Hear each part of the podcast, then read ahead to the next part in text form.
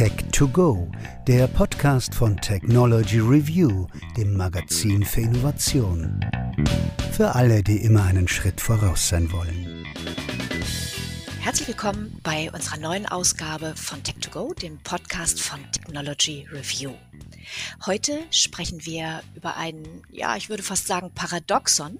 Es wird überall geredet darüber, dass Kunststoffe überall in der Natur zu finden sind, dass sie sich runter verkleinern bis zu Mikrokunststoffen. Also Kunststoffe sind ewig und von Kunststoffen werden wir immer etwas haben. Das sieht jemand wie Marisa Pamplona vom Forschungsinstitut für Technik und Wissenschaftsgeschichte am Deutschen Museum in München ganz anders. In Museen haben wir nämlich das Problem, dass Kunststoffe den Kuratoren und Forschenden unter ihren Fingern regelrecht zerbröseln. Und genau darüber möchte ich gerne heute mit Frau Pamplona sprechen und freue mich sehr, dass sie bei mir zu Gast ist. Hallo, Frau Pamplona. Hallo, guten Morgen und vielen Dank für die Gelegenheit, ähm, mit Ihnen zu sprechen über dieses Thema. Ja, es ist eine wunderbare Gelegenheit für mich. Und wir haben ja schon für eine Geschichte, die wir für unser Heft produziert haben, miteinander gesprochen.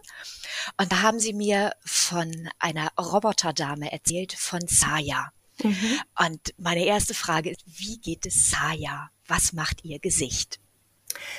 Also ihr Gesicht ist äh, weiterhin ähm, in dem Zustand, den wir vor kurz gegen einem Jahr untersucht haben, verformt, verfärbt, Staub gelagert und gerissen.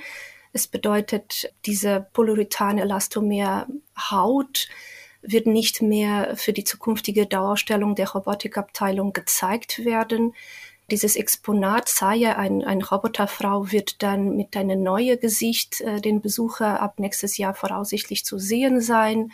Und zwar aus Silikon, ein, ein viel stabilerer Kunststoff. Und die ursprüngliche Haut von Saya, die zu Menschen gesprochen hat, die eine ganz wichtige Rolle hat, auch Emotionen zu ermitteln durch ihren Gesichtsausdruck, äh, wird dann im Depot im Dunkel gelagert sein. Wenig Licht, wenig Staub und wenig klimatische Schwankungen weiterhin bewahrt bleiben. Ja, vielleicht erzählen Sie ganz kurz von Sayas Geschichte. Ich habe das jetzt einfach so reingepoltert, weil ich einfach wissen wollte, wie es um, um Saya steht. Weil als wir gesprochen haben, war das ja gerade so in der Planung, dass ein, eine Silikonmaske erstellt werden soll. Aber Saya macht ja sehr, sehr schön deutlich, mit was für ein Problem sie in den Museen zu kämpfen haben, dass Kunststoff halt eben nicht so alt wird und nicht so beständig ist, wie wir das immer alle denken. Vielleicht erzählen Sie kurz die Geschichte. Also ähm, sie wurde 2009 in Tokyo University äh, entwickelt worden von Forschenden, ähm, die an sich ein funktionierendes Humanoid-Roboter entwickelt haben. Die hat auch mit Menschen gesprochen, entweder in Grundschulen, aber auch äh, in Messen und würde von Menschen gesteuert. Also sie kann nicht allein sprechen, aber wenn sie gesteuert ist, kann sie zu Menschen sprechen und die Haupt forschende Frage war genau durch ihre Gesichtsausdrücke, ob sie Emotionen wie Freude, ähm, Angst, wütend oder Ekel äh, vermitteln könnte. Und dadurch ist natürlich Gesicht und Gesichtsausdruck sehr, sehr wichtig. Bis dahin alles wunderschön. Das Objekt kam zu uns als Leihgabe für diese Dauerstellung 2017 äh, und kam schon mit einem ganz furchtbaren Gesicht, jetzt nicht wegen dem Ausdruck, sondern tatsächlich wegen dieses Material, diese Haut aus Polyurethan-Elastomer, von grünlicher Verfärbung zu gerissenen Teile und das spricht nur, dass innerhalb kurz acht Jahre Lebensdauer dieses Material überhaupt nicht mehr seine Funktion erfüllen könnte und noch weniger für eine Dauerausstellung, wo Kuratoren im Prinzip von einer Zeitspanne von 20 bis 30 Jahre gehen. Es heißt, statt einem Horrorfilm äh, in der Ausstellung zu machen, weil wenn wir sie so dargestellt hätten, wäre es wirklich ganz, ähm, ja, verstehen Sie jetzt? Sie lachen auch, genau. ja, ich habe ja die Bilder gesehen. Wir haben ja auch ein Foto von Saya im Heft und wir haben lange diskutiert, ob wir das überhaupt ins Heft reinnehmen, weil äh, die Kollegen gesagt haben, das sieht so gruselig aus. Aber genau das ist ja das Problem eben. Es sieht so gruselig aus, weil sie so schrecklich gealtert ist. Hm. Dass das in der Dauerausstellung nicht geht, das ist ganz klar. Hm. Mhm. Und das Problem zurück zu, wie häufig oder wie ähm, wichtig das für uns im Museum ist, ist das zwar jetzt ist ein Exponat, aber wir haben das Problem mit Kunststoff äh, viel mehr verbreitet in anderen Bereich der Sammlung.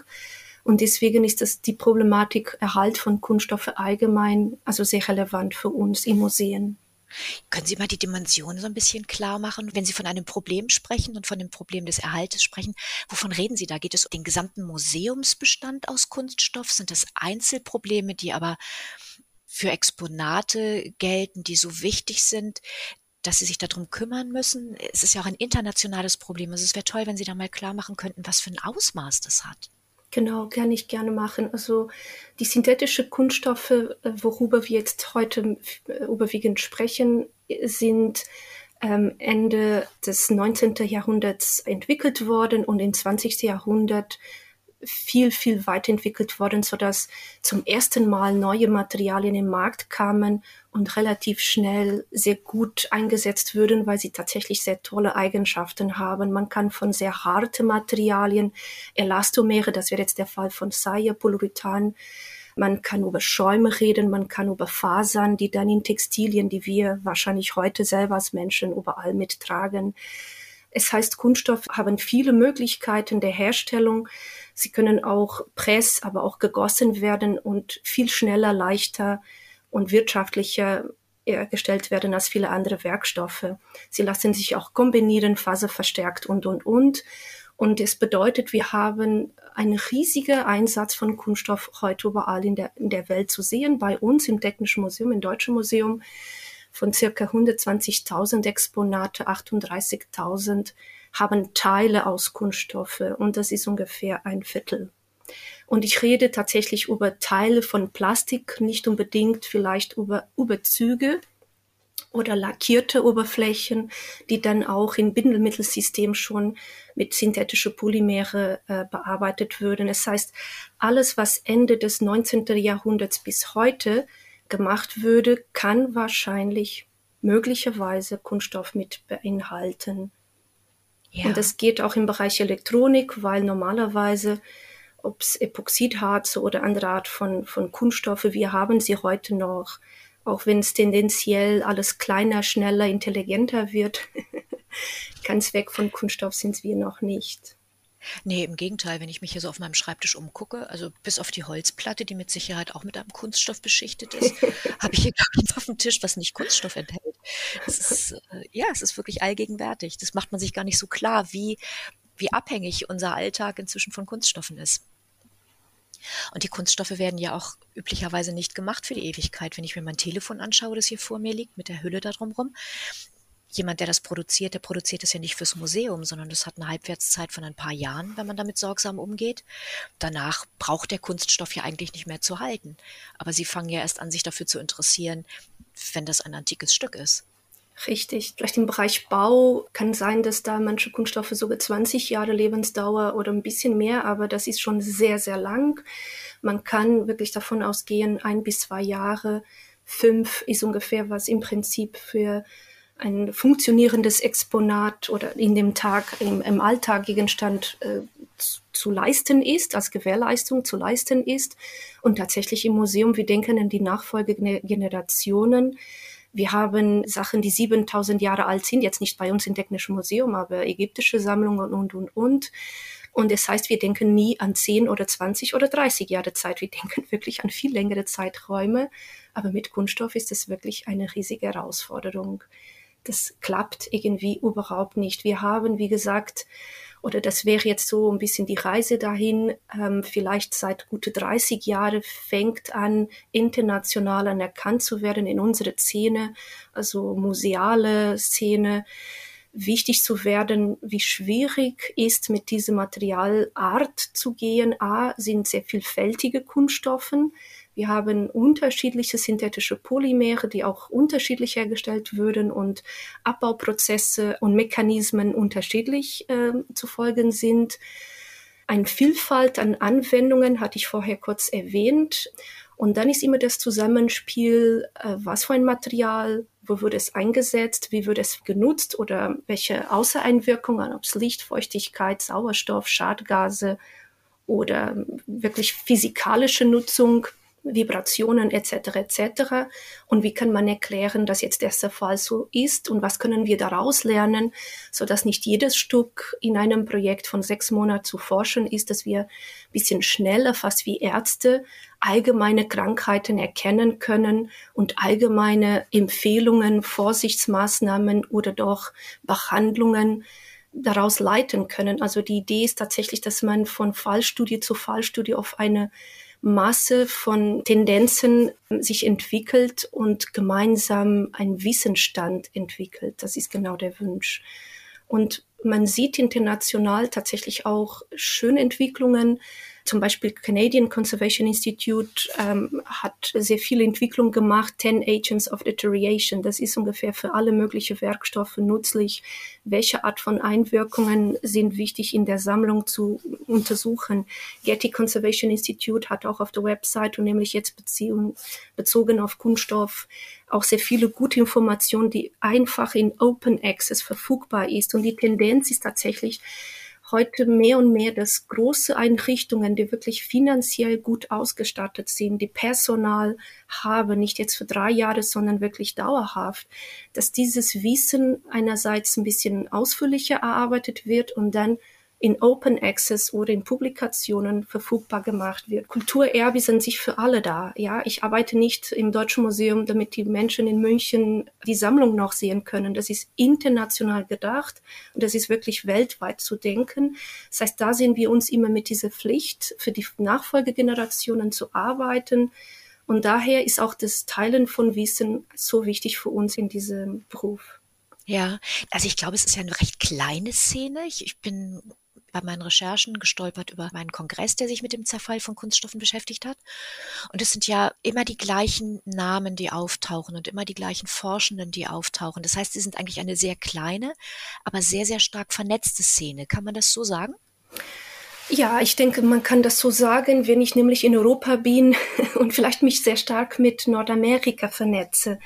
Wenn ich jetzt vielleicht in Südamerika wäre oder in Asien, würde ich vielleicht sagen, ja, es gibt da vielleicht ein Netzwerk, aber es reicht mir leider noch nicht aus. Wir hatten tatsächlich gerade jetzt in Corona-Zeiten gingen viele Konferenzen und gehen heute noch, weil wir noch mit den Problemen äh, zu tun haben, in Digitalwege.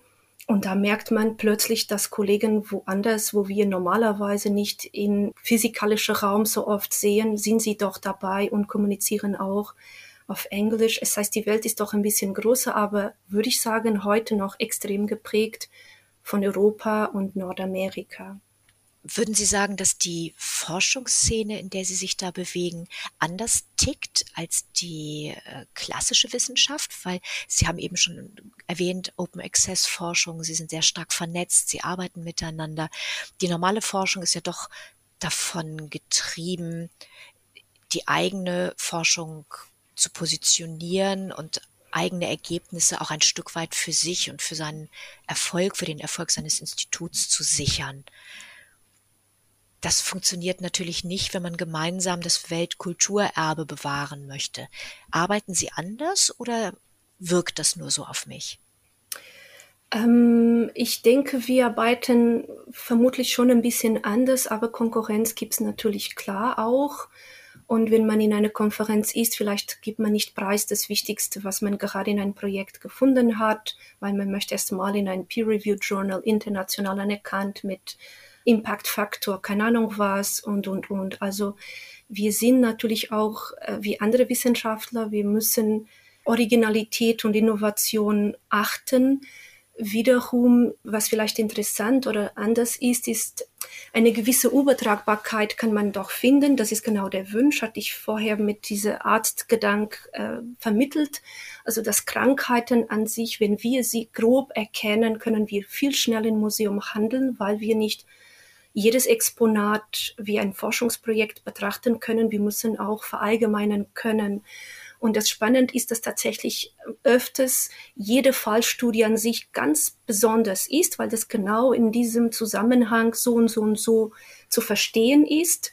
Und was sich verallgemeinern lässt, ist dann, was man wirklich gut weitergeben kann, ohne das Risiko, dass seine oder ihre äh, Erkenntnisse in Frage stehen, weil das wiederum so spezifisch auf dieses Exponat anders zu verstehen ist. Ich hoffe, ich habe es klar weitergegeben. Also es ja, gibt das Risiko, aber genau, ist nicht, dass jeder Obersaie jetzt eine Menge noch weitermachen kann, weil das weiterhin ein Exponat ist. Ja. Und es gibt nicht hunderte Sayas auf die Welt.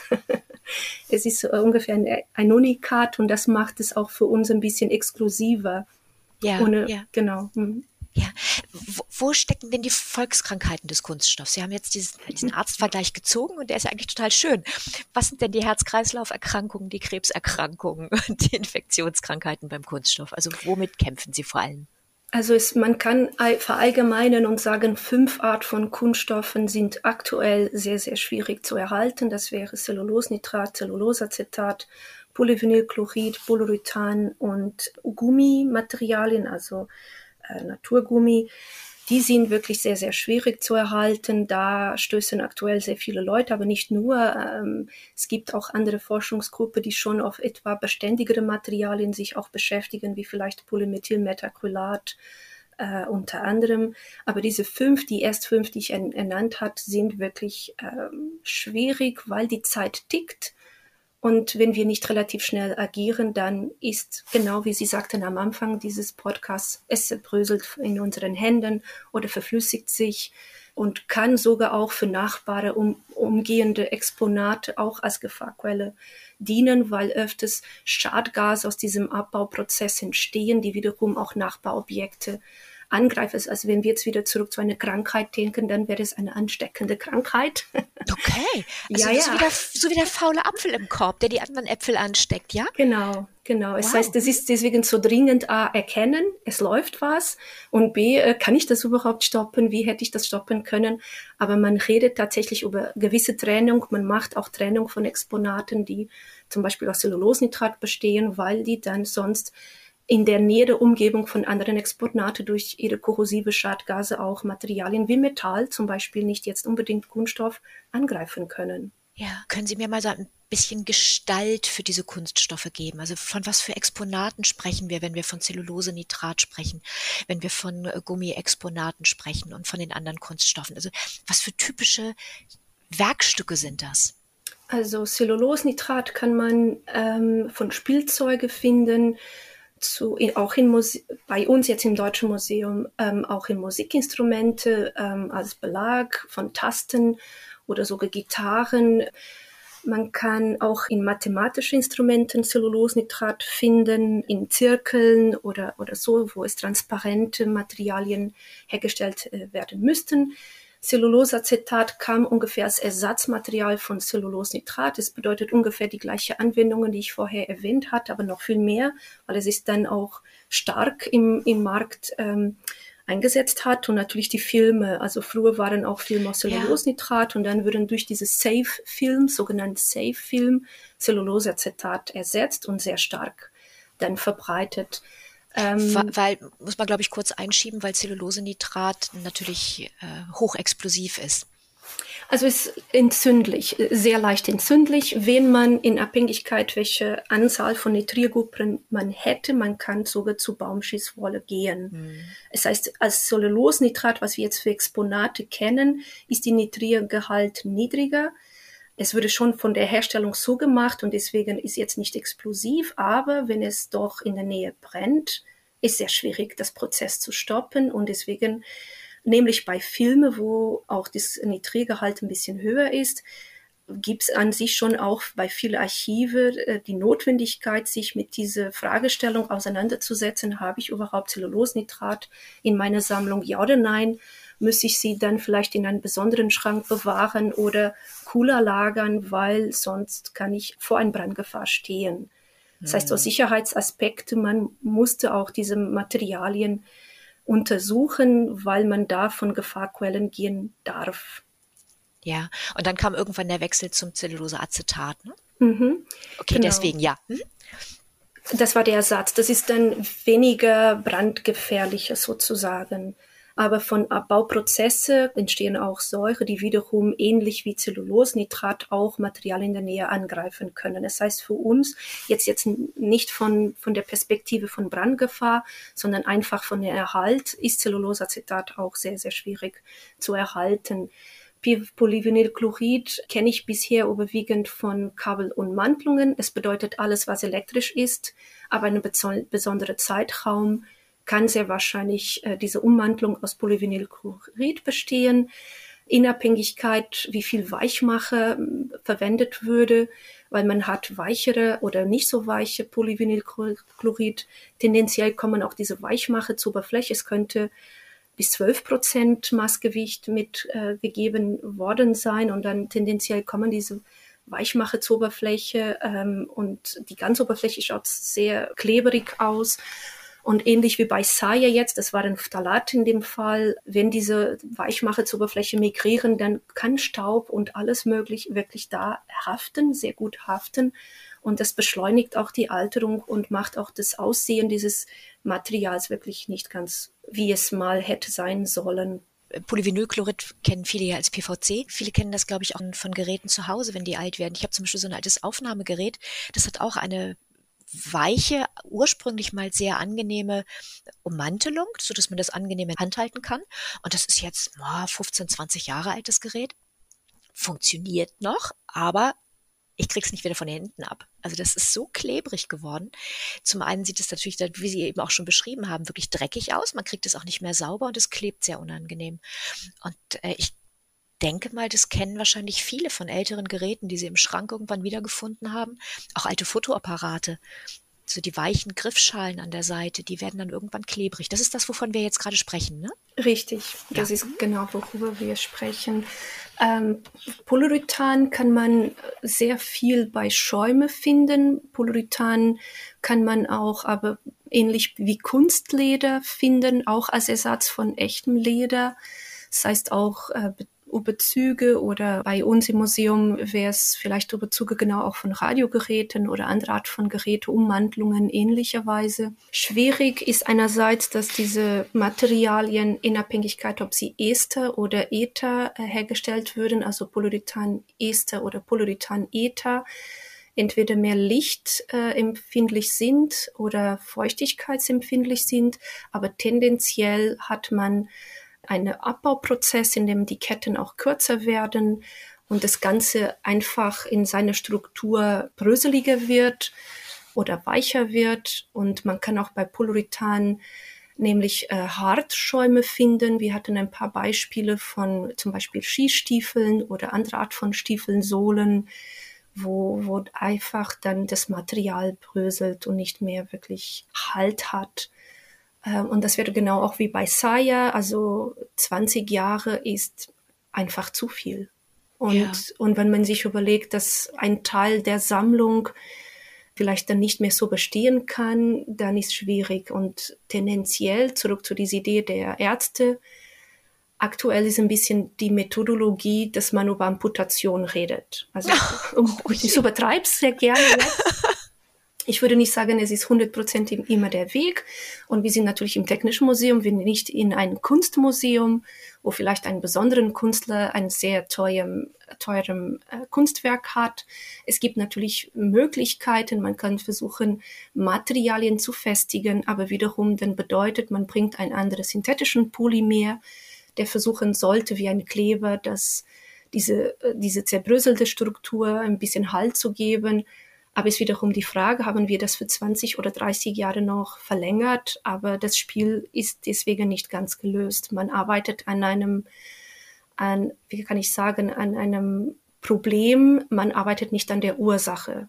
Wenn man an der Ursache arbeiten möchte, dann ist eine Art äh, vorbeugende äh, Maßnahmen, was wir dann präventive Konservierung nennen. Es bedeutet, ich versuche die Feuchtigkeit bei einem Polyurethan-Ester oder ich versuche das Licht, UV oder sichtbares Licht von Polyurethan-Ether zu vermeiden und versuche dann die Umgebung so konstant und geeignet angepasst an diesem Material zu machen, sodass dieser Zerfall relativ stabiler bleibt.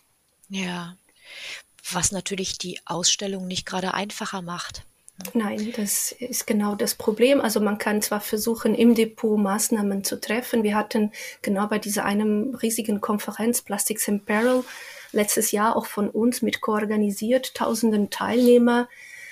Und mal gab es auch Breakout Rooms, also so eine Art Coffee Break, in dem wir mehr ins Gespräch miteinander kommen können. Und da hatten wir mit Kollegen von British Museum, also kann man nur wirklich sagen, sehr gutes ja, ein Museum mit guter Infrastruktur, weil das Ganze natürlich teuer sein kann, wenn man so geeignete Maßnahmen finden möchte. Und sie haben praktisch im Depot, ich rede nicht über Ausstellung, sondern im Depot Materialien sozusagen eingeschweißt in kleine Mikroklima, die dann mit auch Sensoren ausgestattet sind. Und dann ist eine Art Restaurator oder Restauratorin, die immer wieder so wie ein Monitoring diese Materie mit diese eingeschweißte Exponate in deren Mikroklima begutachtet von außen, schaut, wie das Klima innen ist und beobachtet, wie langsam äh, fast wie eine Intensivstation, ja. wie diese Patienten geht und und und. Aber das ist sehr teuer, kann man nicht anders sagen. Das sind schon Maßnahmen, die wirklich teuer sind. Und die Frage war auch in dieser riesigen Konferenz, wir können nicht die ganze Welt retten, das macht ja. keinen Sinn. Wir fingen genau an, heute zu sprechen, wie viel heute in der Welt gibt. Und ein Teil davon landet in Museen, weil die Museen glauben, das ist wichtig als Zeuge unsere heutige Lebensart oder der vergangene schon Lebensart, dass man darüber lernen kann, sich Gedanken machen kann, reflektieren und sein Leben anders gestalten kann. Wir können nicht alles retten. Es heißt, irgendwo muss auch eine Prioritätssetzung gemacht werden und sehr gut überlegt werden, wen zum Beispiel zurück zu British Museum in London, wen sie dort diese Art von Sammlung haben und das sehr gut bewahren können. Vielleicht macht wenig Sinn, dass ich genau an diese Schwerpunkt auch arbeite. Ich soll vielleicht eher woanders arbeiten. Stellen wir uns Computer vor. Computer als als ähm, Alltagsgegenstand, den irgendwann 90er Jahre fast jeder Mensch mal bekommen hat oder jeder ein Handy heute hat.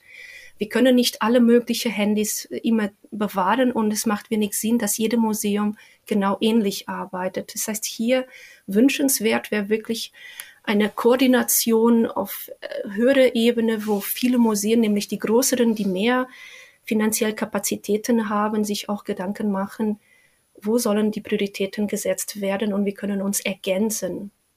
Machen Sie das schon oder wäre das Ihr Wunsch, damit Sie sich nicht in der, in der Forschungsarbeit und in den Versuchen zu retten aufreiben? Wir versuchen das schon zu machen. Also wir fangen an schon ein bisschen auf deutsche Ebene. Das ist schon auch nicht so leicht, weil mit 16 Bundesländern sieht man, wie auch jedem Bereich ein bisschen unabhängig sein mag. Aber wir versuchen erstmal auch auf deutsche Ebene eine Kooperation zu etablieren und immer wieder mit anderen Kollegen zu reden, wenn wir hier jetzt zum Beispiel in einem, in unserem Labor besondere Messgeräte haben, natürlich öffentlicher Dienst, also allgemeines Geld investiert würde, dass es auch einen gewissen Sinn hat und dass wir nicht jeder den, die gleiche Strecke fahren. Es hilft natürlich, was wir vorher gesprochen hatten, dass wir nicht in Konkurrenz gegeneinander stehen, aber tatsächlich uns ergänzen. Und das sehe ich tatsächlich auch viel mehr als Pflicht, dass wir gemeinsam überlegen, was tust du gerade, was tue ich gerade, wer tut was in London, wer tut was wo auch immer, damit wir uns ein bisschen ergänzen können. Zurück zu dem Cellulosnitrat. Wir haben aktuell ein Forschungsprojekt, also auch Mittel aus Deutschland, Deutsche Bundesstiftung Umwelt. Und das ist natürlich sehr schön, aber wir sehen genau in diesem Projekt, a, wir können daraus was lernen, wie vielleicht mit diesem Material hoffentlich besser umzugehen ist. Also wir testen und forschen Lagerungsweg, in dem die Temperatur gesenkt wird. Das kennt jeder vom Zuhause, Kühlschrank oder Gefrierfach. Die Lebensmittel halten deutlich länger, weil die chemischen Abbauprozesse verlangsamt werden. Das ist ganz einfach. Die Frage trotzdem für uns ist, und was passiert physikalisch und mechanisch? Kann sein, dass dann durch die Absenkung der Temperatur Spannungen im Inneren des Materialiens auftreten und dann vielleicht eher Risse oder andere Art von mechanische Deformationen stattfinden, die, wenn sie irreversibel sind, statt bessere zu machen, ist die Behandlung doch ganz schlecht zum Beispiel. Yeah. Also das ganze Stück würde uns zerbröseln in dem Moment. Das wäre dann keine Rettung. Trotzdem diese Diskussion, die wir letztes Jahr hatten in diese digitale Konferenz, war einerseits spannend, weil man merkt, in Australien machen sich Leute genauere Gedanken. In UK auch andere Menschen haben schon erste Versuche gemacht. und würde gemerkt, aha, genau durch dieses Drittmittelprojekt können wir wirklich ein bisschen tiefer gehen. Wir haben drei Jahre Zeit und nicht nur ab und zu ein bisschen Zeit von wem auch immer es heißt. Wir sind ein bisschen in dieser Aspekt, in dem Forschung kostet Zeit, äh, kostet auch Wissen von Leute. Äh, es ist nicht, dass die Ergebnisse immer eindeutig eins zu eins zu verstehen sind. Die Materialien, nämlich auch wie Cellulosnitrat noch, wirklich am Anfang der Chemie, also was wir heute als moderne Chemie sagen würde, wo sehr viel experimentiert und neu entwickelt würde. Das heißt, wir haben in diesem Material auch mit so viel Heterogenität zu tun haben, ja. weil wahrscheinlich das eine Exponat und das andere schon Material gesehen auch ein bisschen heterogen sind und nicht ganz eins zu eins wie zwei Menschen jetzt für einen Arzt zu betrachten wären. Ja, also Zellulosenitrat und Zellulosenitrat ist dann auch wieder zweierlei. Das ist sehr schwierig, weil ich kann nicht genau sagen, ich kann nur sagen, wir müssen besser verstehen und wir glauben, dass erstmal die Heterogenität dieses Materials, was schon von der Herstellung kam, auch einen großen Einfluss hat auf die wissenschaftlichen Ergebnisse, die wir erzeugen im, im Labor, weil öfters stehen wir vor einem ähm, öfters ist so, die Einwirkung fängt von außen an, Licht kommt von außen, Feuchtigkeit kommt von außen, Sauerstoff kommt von außen. Das heißt, tendenziell wäre eine Grobregel zu sagen, die Alterung fängt außen an, an der Oberfläche ja. und dringt ein. Bei diesem Material sind die Abbauprozesse noch nicht ganz hundertprozentig verstanden, aber wenn wir einen Zerfall sehen. Der Zerfall zeigt sich stärker im Inneren als im Außen. Das ist eine allgemeine äh, Beobachtung. Und trotzdem das zu erklären, ist extrem schwierig. Und wir sind gerade auch im Labor mit ganz feinen Messgeräte, Gelbprimationschromatographie, Ionenchromatographie unter anderem unterwegs und wollen diesem Profil besser verstehen. Aber es ist sehr anstrengend, weil Inabhängigkeit aktuell ist die Probe hier entnommen worden oder dort entnommen worden, kommen wir noch mit mehr rätselhafte Fragen als wirklich gut Antworten. Haben Sie mal Beispiele, Exponate aus Zellulosenitrat, damit es ein bisschen greifbarer wird? Mhm. Wir haben in, in, ähm, uns auch in diesem Projekt sehr stark auf Bügeln äh, gestoßen, weil wir eine größere äh, Sammlung gefunden haben, die sehr stark gealtert war. Äh, es besteht also, wir, wir sprechen von Kleiderbügeln. Nee, Brillenbügeln, mhm. genau. Und auch Kämme. Und aus dieser besonderen zwei Gruppen Arten haben wir dann deswegen auch sie geforscht, weil wegen der Geometrie in einer sieht man, dass die Wendestärke spitzförmiger werden und so ein Eck haben, diese Kämme.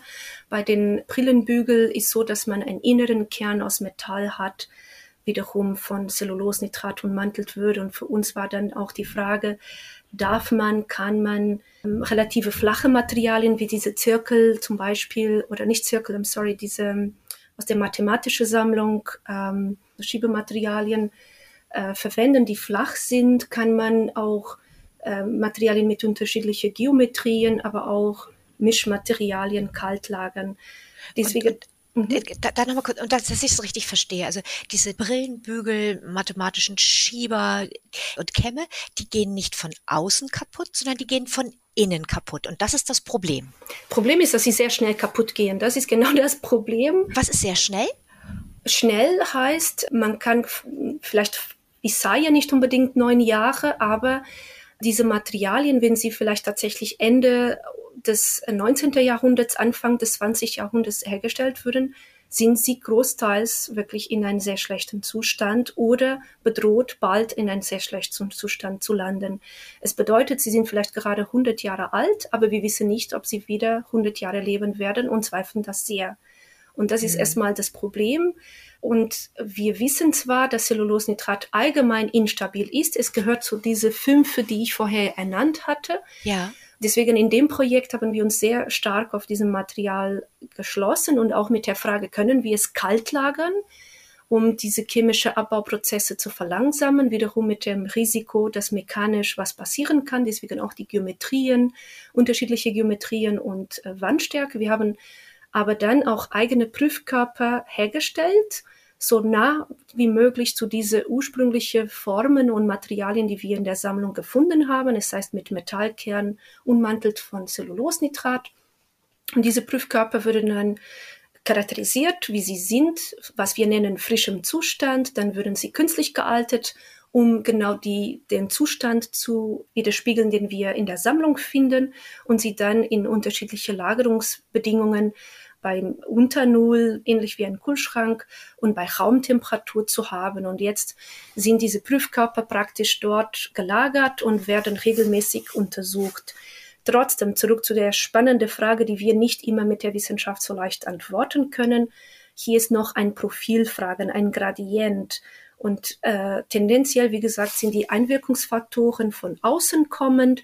In Mehrheit der Werkstoffe, die sich altern, sehen wir tendenziell, dass von Oberfläche ins Innere diese Alterungsprofil stärker an der Oberfläche ist und weniger stark im Inneren ist. Aber bei diesem Material tendenziell wird es anders beobachtet. Und wir sind gerade dabei, mit Ionenchromatographie und Gelbprämiationschromatographie versuchen, diese Profil besser zu verstehen.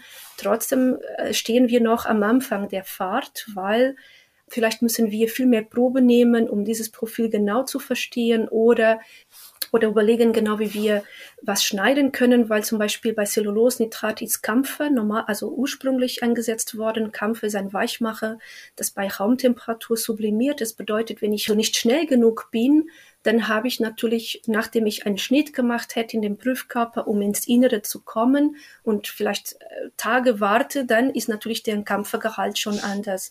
Ja. Das heißt, äh, man muss äh, hier sich sehr gut Gedanken machen, wie beprobe ich, wie untersuche ich, um diese komplizierte heterogenen Werkstoff versuchen zu verstehen. Ja, da kommen Sie ja noch an ein anderes Problem. Sie können ja nicht beliebig an Exponaten herumschneiden. Also nun ist ein Brillengestell vielleicht nicht von Wert wie ein, wie ein Picasso, aber es sind ja trotzdem historische Dokumente, Zeitdokumente und ich kann ja nicht diese einzelnen Brillengestelle, diese Brillenbügel die zusammengesammelt wurden, beliebig häufig zerschneiden, ankratzen, wie auch immer. Es geht ja um Museumsstücke. Genau, deswegen hatten wir die Prüfkörper selbst hergestellt. Also die, ah, die haben Sie auch mit dem Kampfer hergestellt? Ja, ja. dachte jetzt bei dem Umgang mit, mit den Schnitten wären Sie jetzt bei den Originalen. Nein, nein, nein. Wir sind noch an den Prüfkörpern, die sozusagen die Realität äh, widerspiegeln weil auch sowieso bei den Bügeln, wir haben einen Teil von Exponaten wirklich bekommen, weil sie jetzt aus der Sammlung entsammelt würden. Entsammelt bedeutet, sie sind so in einem zerfallenen Zustand, dass man sagt, es ist nichts mehr wert. Man kann immer äh, darauf fragen, was ist denn Wert? Wert kann wirtschaftlich, kann materiell, kann informativ, historisch. Äh, es gibt sehr viele Art von Wert, die ein Kulturobjekt äh, erschließen. Und in diesem Fall, sie sind jetzt entsammelt worden, weil sie in so einem schlechten Zustand waren, oder sind, dass sie jetzt eher für uns als Forschungszweck nutzbar sind und für uns einen Normwert haben, weil sie wirklich natürlich gealtet sind.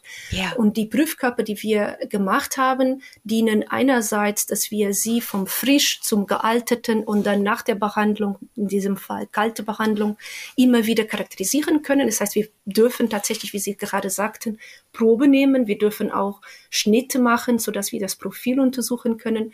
Das heißt, das sind genau unsere, unsere Prüfkörper. Das können wir machen. Aber trotzdem auch bei dieser schon von uns bekanntere Materialienzusammensetzung ist das Profil sehr schwierig zu verstehen. Und wir sind jetzt praktisch am Ende ein dreijähriges Projekt. Und ich könnte nur sagen, ich bräuchte wieder drei Jahre. ja, ja, aber das ist leider ja. schwierig, weil bei Forschung sollte man innovieren. Und wenn man schon ein Projekt hat, in dem man Cellulosnitrat so und so forschen wollte, dann sollte das nächste Projekt nicht Cellulosnitrat heißen. Und naja gut, aber wenn man nicht fertig geworden ist, ist es nun mal so. Manche Dinge brauchen länger als drei Jahre. Das ist ja eine künstliche Zeiteinheit. Also, Projektzeiträume auf, äh, auf, auf äh, eine bestimmte Zeit festzulegen, heißt ja nicht, dass man Fragen in der Zeit wirklich beantworten kann. Was ich, was mich gerade noch so umtreibt, ist, Sie haben gesagt, Sie stellen diese Prüfkörper her und altern die künstlich. Aber Sie wissen ja gar nicht, wie die im Original mal ausgesehen haben, weil Sie haben ja nur die gealterten Objekte, anhand derer Sie versuchen können, zurückzuschließen auf das Originalmaterial?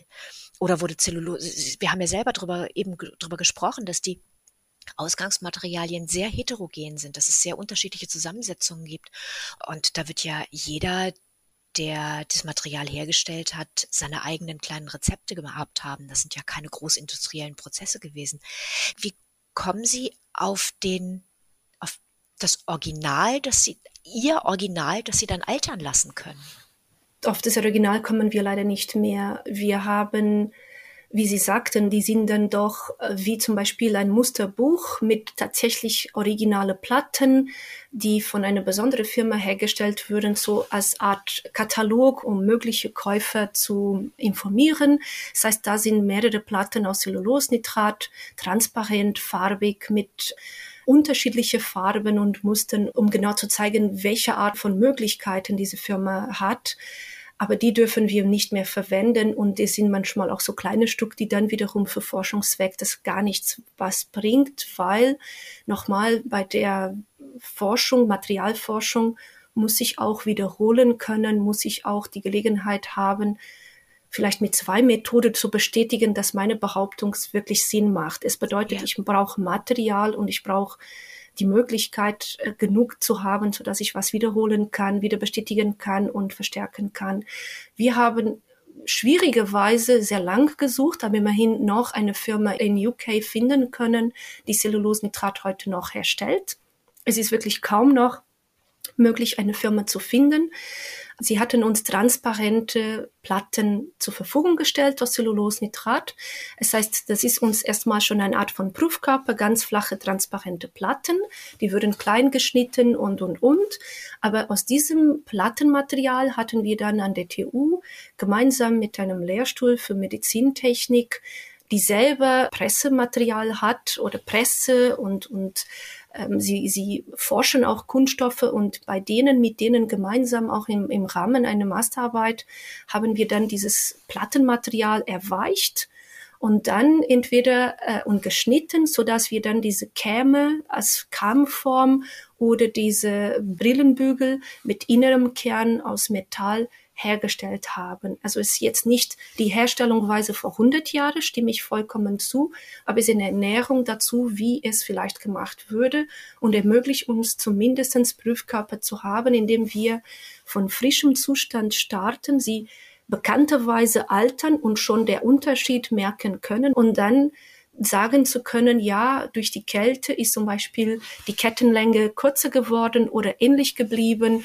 sind die Ionen aus Nitrit und Nitrat ähnlich geworden, mehr geworden, weniger geworden und dann können wir auch Quantifizierungen machen und versuchen, Rückschlüsse zu nehmen, wie gut oder doch nicht so gut diese Behandlungen waren.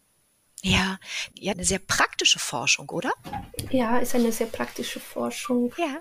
Was, was haben Sie denn jetzt nach diesen drei Jahren für das Deutsche Museum und seinen Umgang mit Zellulosenitrat gelernt? Also was hat sich, was verändert sich jetzt durch Ihre Arbeit? Ich weiß, Sie bräuchten noch weitere drei Jahre, aber Sie haben ja schon einiges erreicht. Also wir wissen auf jeden Fall, dass sehr wichtig ist, erstmal zu identifizieren, wo in der Sammlung haben wir Cellulosnitrat und parallel zu diesem Projekt sind wir auch mit einem Infrarotspektrometer gemeinsam mit Kollegen, die, die das Depot managen, und haben erstmal ungefähr 90 Exponate untersucht und auch sagen können, was ist aus Zellulosentrat oder nicht. Diese Exponate sind erstmal getrennt von der restlichen Sammlung.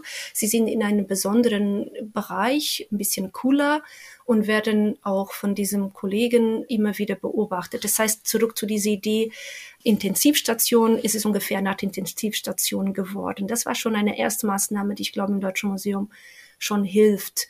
Dann durch die Ergebnisse meiner Kollegin Christina Sesse, die auch Thema einer Promotion an der TU, äh, Lehrstuhl für zerstörungsfreie Prüfung ist, haben wir wirklich gut gelernt, wie vor der Lagerung man sich auch Gedanken machen muss bei Originalexponate, wie ich sie ein, also vorbereiten muss, sozusagen. Und hier würden sie vorher getrocknet oder in einen getrockneten Raum äh, gebracht, weil wir wollen natürlich unter null Grad nicht haben, dass Feuchtigkeit äh, in gefrierem Bereich geht, weil das Wasser natürlich auch hart wird und mehr Volumen nimmt. Es bedeutet, wenn ja. auch sehr wenig Feuchtigkeit in den inneren Gefügen sind, kann das zu großen Schäden wirken. Und da das sprengt, ja? Wahrscheinlich zu Min Minimum Spannungen verursachen, wenn nicht wirklich Risse oder, oder Brüche.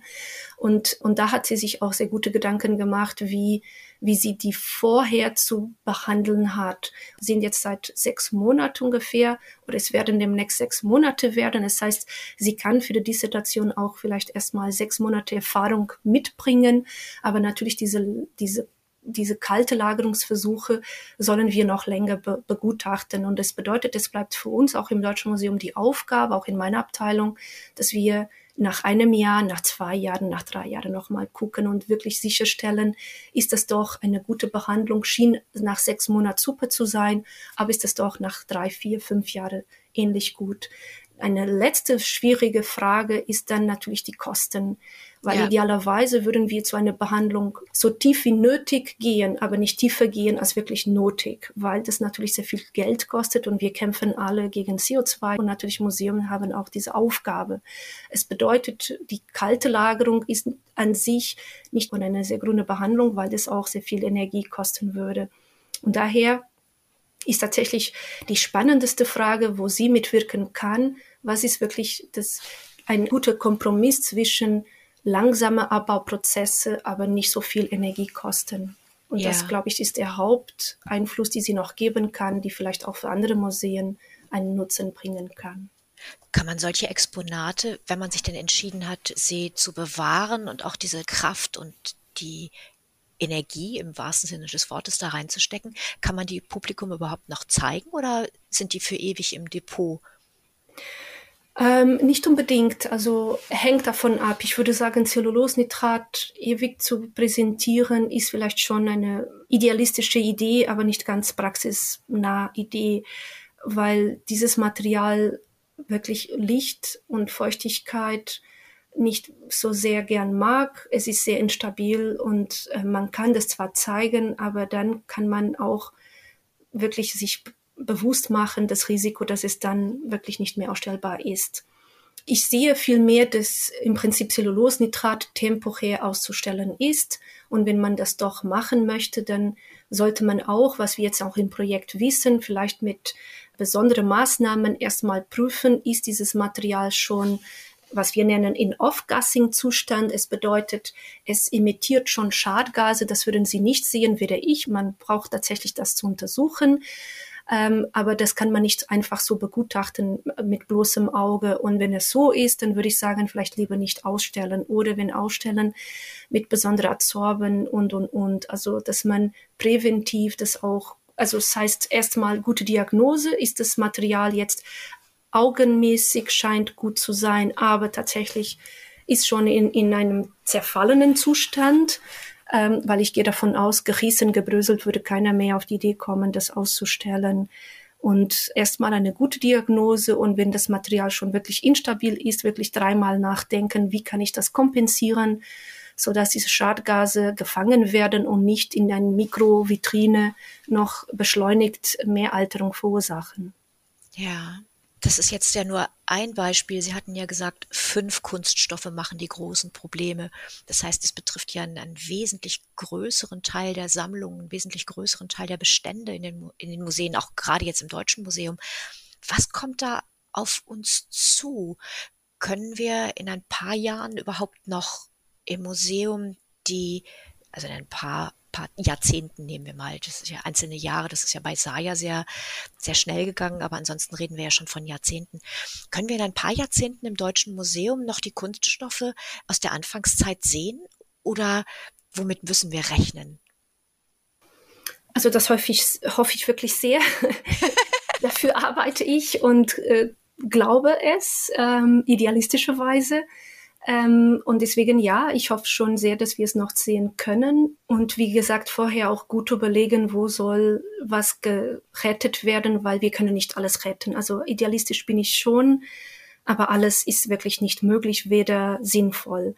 Worüber ich glaube, abgesehen von diesen älteren Kunststoffen oder schwierig, sehr instabile zu erhaltenen Kunststoffen uns auch eine große Sorge machen wird, ist die Tendenz, äh, eine schöne Tendenz, eine wichtige Tendenz heutzutage, bioabbaubare Kunststoffe zu entwickeln, die natürlich noch schneller sich zersetzen sollen, weil das ist genau die Idee und der Wunsch.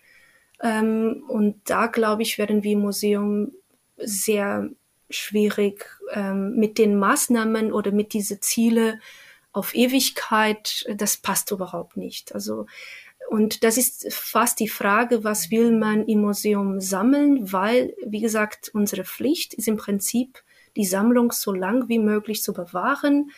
Und äh, mit dieser Schwierigkeit können wir nicht so weiterleben. Es bedeutet, zur Not muss schon von kuratorischer Aufgabe klar gedacht werden, was nehme ich zu mir in der Sammlung, was will ich sammeln, weil dann beschäftige ich ganz viele Leute mit diesen Materialien der Gedanke, wenn ein ähnliches Museum das auch sammelt, dann vielleicht brauche ich das auch nicht zu sammeln und, und dass da mehr Gedanken allgemein weltweit stattfinden. Das, glaube ich, wäre ganz sinnvoll. Wir können nicht alle alles retten und wir können auch nicht alles das Gleiche retten. Das wäre ganz sinnlos. Ja, also mehr Fokussierung, mehr Konzentration auf einzelne wirklich wichtige Stücke, für die es sich dann auch lohnt, diese ganzen Kraftanstrengungen zu unternehmen und für die es sich dann auch rechnet und überhaupt machen lässt, sie zu konservieren, sie zu behalten und auch lange Zeit den Menschen zu zeigen, weil was nützt mir ein runtergekühltes, abgedunkeltes, mit Adsorbern umgebenes Exponat im Depot? Ähm, hängt davon ab, wenn Sie eine Forscherin sind und wirklich genau dieses Exponat und äh, das bräuchten dann schon. Das wird auch teilweise gemacht, auch in Archiven. Also diese Idee mit dem Cellulosnitrat kam genau deswegen aus den Archiven, weil bei Filmen das so gemacht wird. Und man kann runterkühlen und man kann wieder zur Raumtemperatur bringen. Die Idee ist nicht jede Woche, mhm. aber es kommen auch nicht jeden Tag Forschende. Es bedeutet, äh, für die Wissenschaft soll tatsächlich die Sammlung verfügbar sein und jeder, der möchte mit uns forschen, kann im Prinzip Zugang zu den Exponaten haben. Also verstehen Sie, was ausgestellt wird, ist vielleicht 20, 15 Prozent der gesamten Sammlung. Aber wer wirklich forschen mag, kann kommen, kann Vorschläge machen und tatsächlich Zugang zur Sammlung bekommen. Das ist auch unsere Aufgabe. Ja, da, da haben wir uns, glaube ich, eben missverstanden. Also ich meine damit, dass die Aufgabe von Museen ja ist, das Wissen und unsere Kultur zu bewahren, aber auch den Menschen zu zeigen. Und dass man sich da vielleicht mehr konzentrieren muss, das, was man den Menschen zeigen kann, stärker zu fokussieren, damit sich in den Museen nicht nur leere Vitrinen befinden in 20, 30 Jahren, sondern damit in diesen Vitrinen auch noch Exponate drin sein können die man dann besser, besser betreuen muss, den, für die man mehr Aufwand treiben muss. Aber ich kann dann noch ins Museum gehen als Nichtwissenschaftlerin und mir ein Stück Kulturgeschichte anschauen. Das war, was ich damit sagen wollte. Das stimmt vollkommen. Was ich noch sagen wollte, ist nur, was heute ausgestellt wird, wird von besonderen Kuratoren gerade heute entschieden. Und 30 Jahre später oder 50 Jahre später ist der Neue da oder die Neue da. Und es kommen auch manchmal andere Ideen und Gedanken. Gerade wir haben eine große Renovierungsmaßnahme bei uns im Deutschen Museum und gerade ist die Gelegenheit bei vielen Kuratoren zu denken, wie gestalte ich jetzt die Dauerausstellung? Zeige ich genau das Gleiche wie mein Vorgänger oder zeige ich was anderem? Und manchmal sind doch im Depot ganz tolle Objekte, die nicht ausgestellt waren und plötzlich man sie ausstellen möchte. Es bedeutet, wir müssen natürlich für diese Generation arbeiten, die Entscheidungen heute trifft, aber wir müssen auch denken, es bleibt noch was für die Nachkommenden und das kann ich jetzt nicht abschätzen. Was finden Sie so wichtig oder nicht? Das heißt, man muss ganz gut denken. Sie haben vollkommen recht. Auch im Depot, ich kann nicht alles retten. Aber was im Depot ist, ist an sich auch ein kleiner Schatz. Wenn das kein schönes Schlusswort war, Frau Pamplona. Wunderbar. Ich danke Ihnen sehr. Das war ein ganz wunderbarer Einblick in die Welt der Museen und in die Probleme der Plastikwelt. Es ist paradox nach wie vor. aber äh, wahnsinnig spannend, mit was für Schwierigkeiten Sie zu kämpfen haben, wenn das Telefon, der Computer nicht mehr auf dem Schreibtisch steht. Ganz, ganz herzlichen Dank. Ich sage auch vielen herzlichen Dank. Und ich danke auch Ihnen, dass Sie wieder dabei waren und hoffe, dass Sie uns treu bleiben, zum nächsten Podcast wiederkommen. Im nächsten Monat gibt es eine neue Ausgabe unseres Podcasts von Technology Review. Im Moment finden Sie im Handel nicht mehr das Heft zu diesem Podcast, sondern bereits unsere nächste Ausgabe. Wir haben es mittendrin ja auch mal angesprochen. Das Thema Klima ist allgegenwärtig, selbst im Museum, selbst wenn es darum geht, unser Kulturerbe zu bewahren und Schätze zu hüten. Und unsere aktuelle Ausgabe dreht sich ganz um die Frage, können wir unsere Welt noch retten und was müssen wir tun, um der Klimakatastrophe Herr zu werden. Sie finden das Heft im ausgesuchten Zeitschriftenhandel oder bei heise.de. Und ich freue mich sehr, wenn Sie nächsten Monat wieder dabei sind. Bis bald.